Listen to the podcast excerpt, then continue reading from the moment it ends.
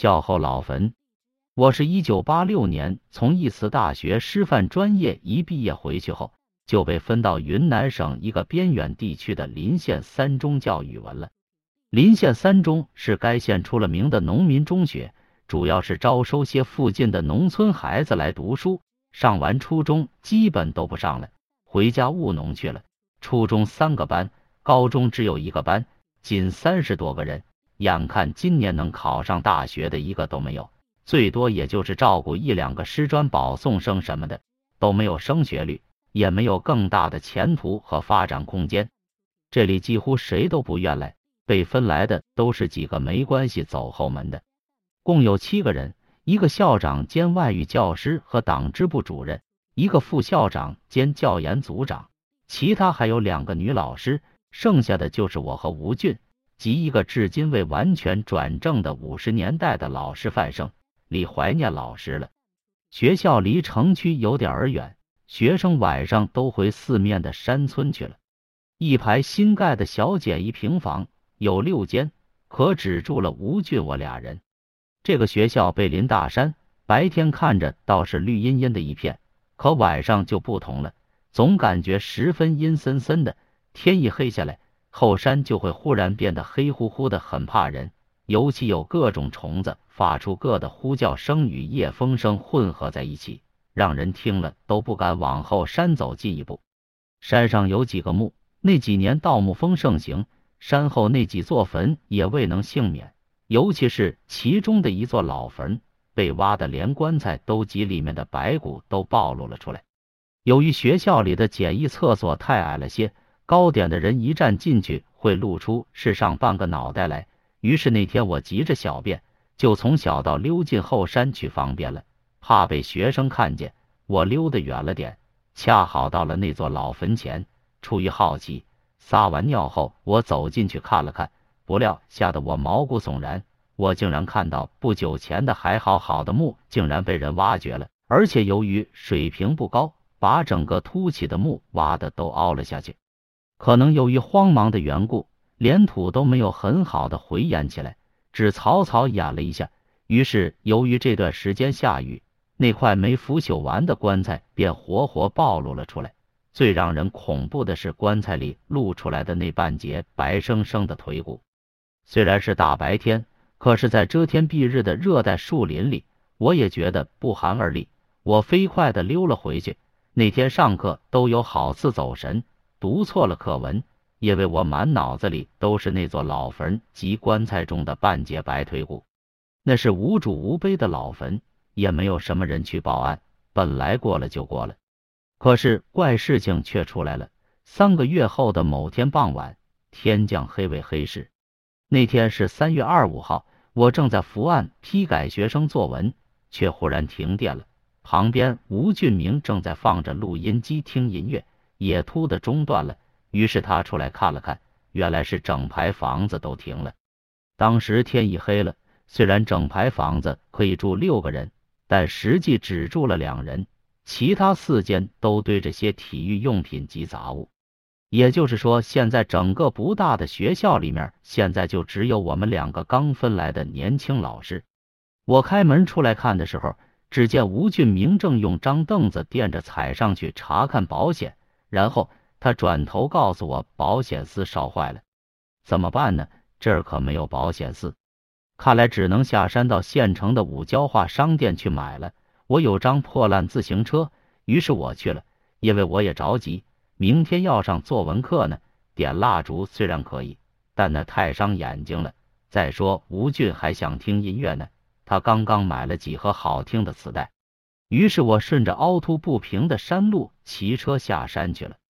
这时候正是夕阳下山的时候，如果快点，估计半个小时后后就可以赶回来，也就是天完全黑定之前可赶回来了。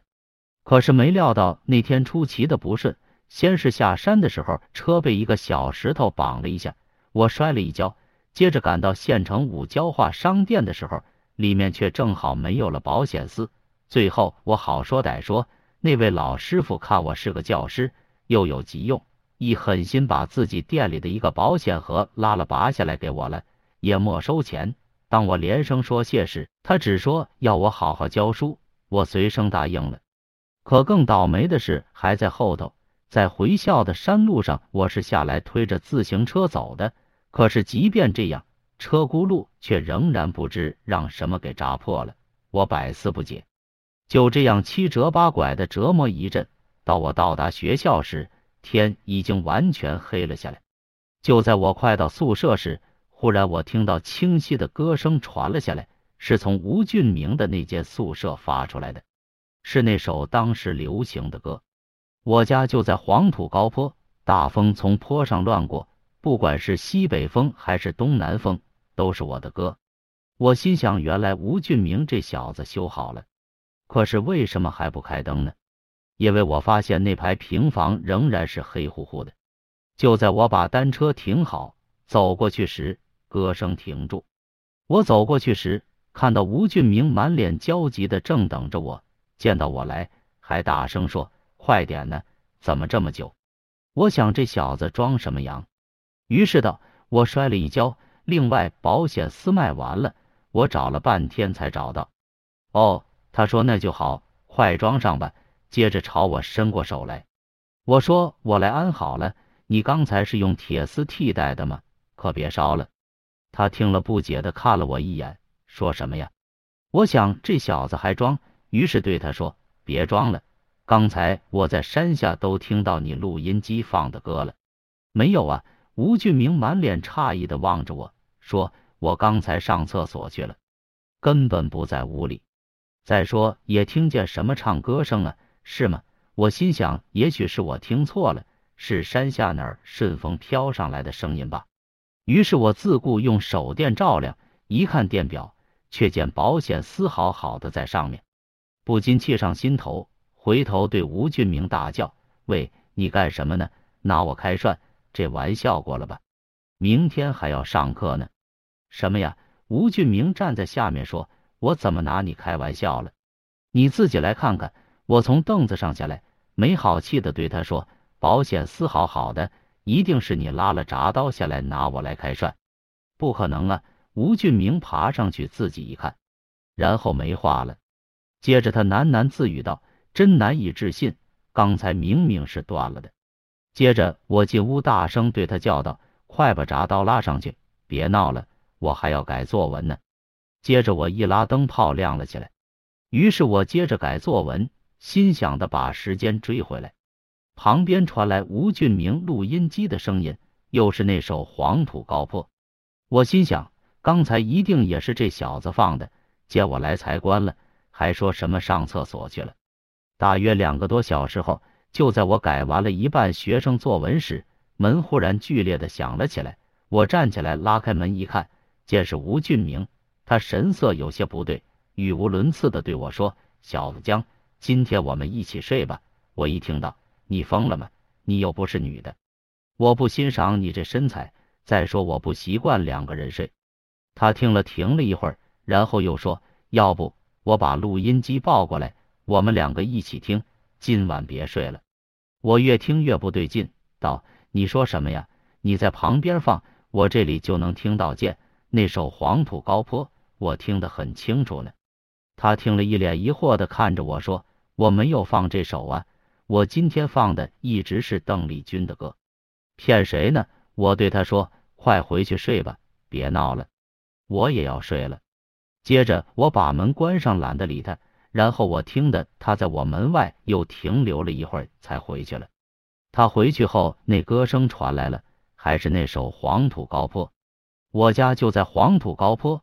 大风从坡上刮过，不管是东南亚还是西北风，都是我弟哥我的歌。不管经过多少岁月，祖祖辈辈留下我。就在这时，屋内的灯泡忽明忽暗的闪了几下，最后完全黑暗了。最奇怪是他那边那首歌却是把最后几句唱完了才停止的。我正要冲出去问他，忽然我的门响了起来，吴俊明在屋外大叫：“小江烧了！”这次真的烧了，我于是拿了保险丝开门出去。吴俊明正站外面，黑乎乎的身影，今夜无星无月，我也看不见他的脸部表情，只听他声音似乎有些怪异。我没想那么多，直接踩上凳子去看保险。还没等我看清，忽然他语声变调，结结巴巴说道：“我我也不知，我刚才我来的找你时，就发现我还没按播放键，录音机就响了，所以我我找你睡？快跑吧！”我拉住他的手说：“我知道。”我的雨声也变了，闹鬼了，一定是后山的鬼来了。我脑子里立刻冒出了我前几天见到的那半截白森森腿骨来，于是我拔腿就往山下跑。可是我发觉吴俊明并没有跟来，紧接着身后传来的哈哈的大笑声。我回头一看，他正一手指着我，另一边用手捂着肚子大笑。我立刻感觉上当了。这时我的腿下被刮伤处也疼了起来，我低头一看，好大一条口子。血正鼓鼓往外流，我一向知道吴俊明这小子贼胆大，可现在我也火了。我一声不响走了过，他还在那儿笑，一个劲捂着肚子，说道：“今天是愚人节呀，逗你玩呢，别生气，哈哈。”我一声不吭，在走过他身边的时候，猛地挥手就是一记老拳，重重打在他头上。他也没火，好像早有准备，只是摸摸头而已。他还是在笑。我一声不吭，爬上去把铡刀拉上，然后回屋重重把门关上了。别以为事情到这儿就完了。就在我睡到后半夜的时候，忽然又被隔壁巨大的黄土高坡的歌声震响。我家就在黄土高坡，我用被子紧紧捂住头，心想太过分了，这小子从明天起一定要跟他绝交。忽然，我的门又响了，吴俊明的声音在屋外响起。他大声说：“小江，小江，这次真的出怪事了。录音机自己会唱歌，真的，这次没骗你，骗你是小狗日的，不是人养的。我真的没骗你，我要是再骗你，让我不得好死你！快起来看呢！”他在门外不停的说着，越说越真切。可我就是不理他，自己用被子捂着头。现在十二点早过了，已经不是愚人节了。我要再骗你，不是人养的。他说。我过去了，然后我听他脚步声走了回去，接着是开门声音的，接着一会儿传来他凄厉的惊叫：“是谁？你到底是谁？快出来！”我听他的吼叫声，感觉不像是假的，他一般很少会发出这样惊恐的叫声。他又大声叫我的名字：“小江，小江，快来看，出怪事了！录音机不听我控制了，你快来看呢！”听他叫的那么离奇。我终于决定再去看看。我从门后抄起一根铁管子，开门走了出去。我慢慢靠近他的门边，然后透过窗子向里面望进去，却看到一幅令我目瞪口呆的情景。只见吴俊明正一个劲的把播放键按下去，可是那键又跳了下去，并且自动翻放起来。最后，他一转头看见了窗外的我，于是他对我说道：“小江，你快来看。”这录音机怎么回事？不按播放键也会自己唱歌出来。我有些狐疑的走了进去，心想别是他又在搞什么鬼。可是明明看着他没按释放键下去，但那录音机却自动唱起了歌来。你来看看，他对我说。我心想，我就不信这个邪。于是上去看了，果然如此。按下去，他又唱起歌来了。我狠心把电源给拔了下来。可是他照样唱了起来，这下我知道不大可能是吴俊明这小子搞的鬼了。一时我呆住了，随后我一想，把磁带内出来，看你还唱不唱？与我，我飞快的按开键门，把那盘磁带拿了出来，看了一下，果然不是黄土高坡，而是邓丽君的专辑，真奇怪了。我转头对吴俊明说，平常胆大异常的他已经是一脸的骇然。他双眼直勾勾的望着我，就在我俩发呆之际，那录音机忽然响了起来。我家就在黄土高坡！我们两个不由分说，转头就朝门外挤着跑了出去，脚步不停，又朝山下跑。我手里还紧紧捏着那根铁管子，我已经吓傻了，忘了把它丢掉。是不是下山去报警？我转头对吴俊明说，他一脸面无人色。还没来得及说什么，我忽然看到山上一片红色的火光，我一愣，停住了，大声对吴俊明说：“你看那是什么？他一回头看了看，却竟然是他的那间房子着火了。我说怎么办？要不要回去？里面有重要东西吗？听见“重要东西”四个字，吴俊明的脸色忽然变了，然后他一声不发，转身跑了回去，别去了。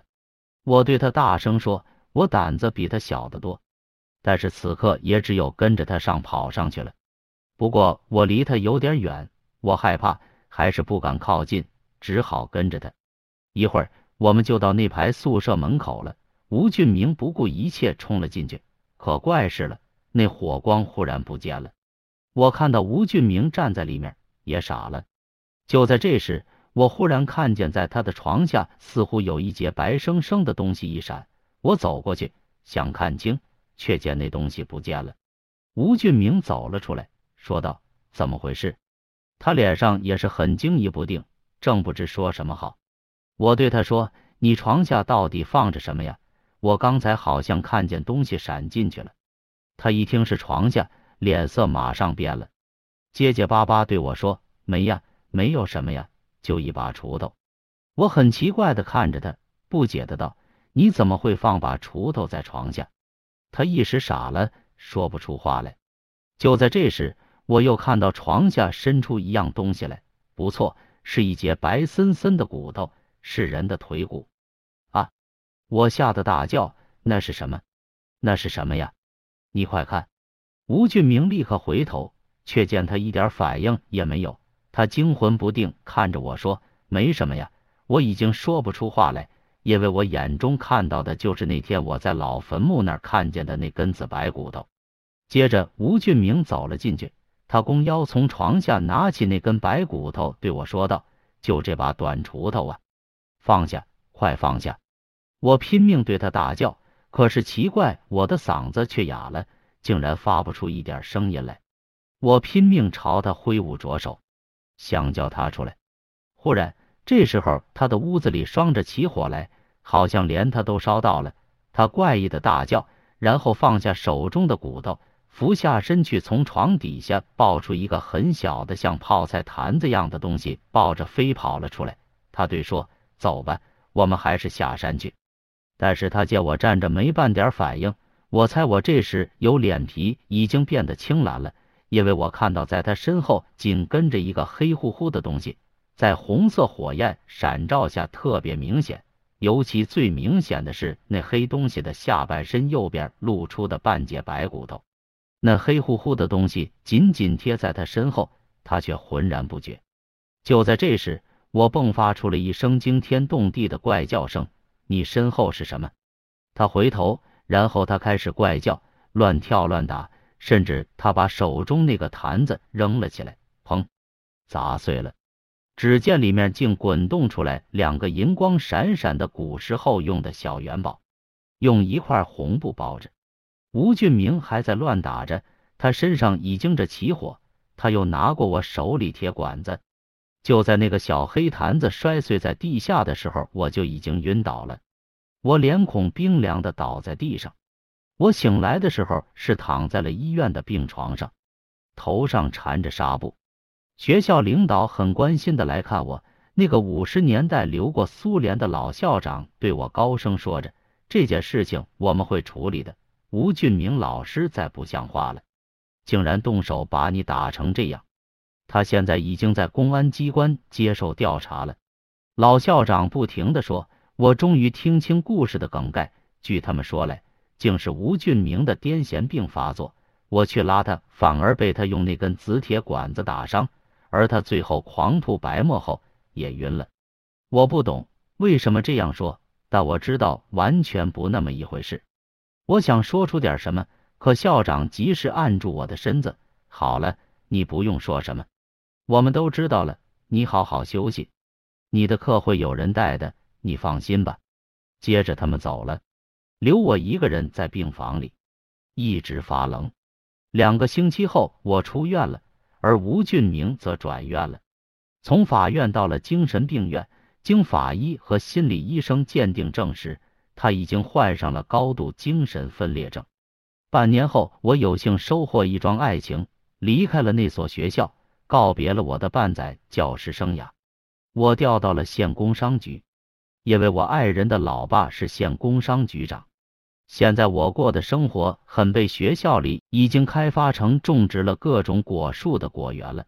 每当看见有陌生脸孔、充满朝气的年轻老师带着学生们在山上劳动时，我就有一种忽然想回去的冲动。我其实不喜欢现在这种没有一点创造性的工作，但我却没有勇气离开，因为在这儿有人罩着我，我活得有头有脸。况且我已经习惯了这样的生活。我一直不明当时所发生的一切为什么会解释的如此离谱。说是我和他打架，还有那几个元宝那儿去了，也没有人提及。不知是不是李怀念老师拿了？因为第二天最早发现我们的是他，他因为是民办代课教师的身份，知识又老化，一年后新分来的老师到位，他就下来了。他共教了十几个班学生，被处理下来时，只拿到了三百多块钱的一次性补助。如果是他拿去了。那样也好，我想。关于吴俊明，我去看过他两次，他傻傻的，手里紧紧拿着两个用锡纸包起来的像元宝样子的圆东西。据说这是医院根据病人特征专门为其做的，这样有些吵闹的病人就会安静了。他确实很安静。在我看他的时候，第二次我忍不住问他：“你到底是不是去挖了那座老坟？那坛元宝是从里面挖出来的吧？”他当然什么也答不出，只是呆呆看着窗外。其实那根本没有窗子，只是个很小的有光可以照进来的圆孔。现在我身上唯一可以纪念那件事的，就是那根要没用掉的保险丝。爱人见我抽屉里有这东西，问过两次，我都告诉他是备用的。但家里保险丝坏了三次，我也没有用它。有时候深夜我会把它拿出来看看。这时，脑海里总会浮现出那个五交化商店里老师傅的话语：“你是三中刚来的老师吗？不用付钱了，你要好好教书啊。”当然，我当时急着走，说的很随意。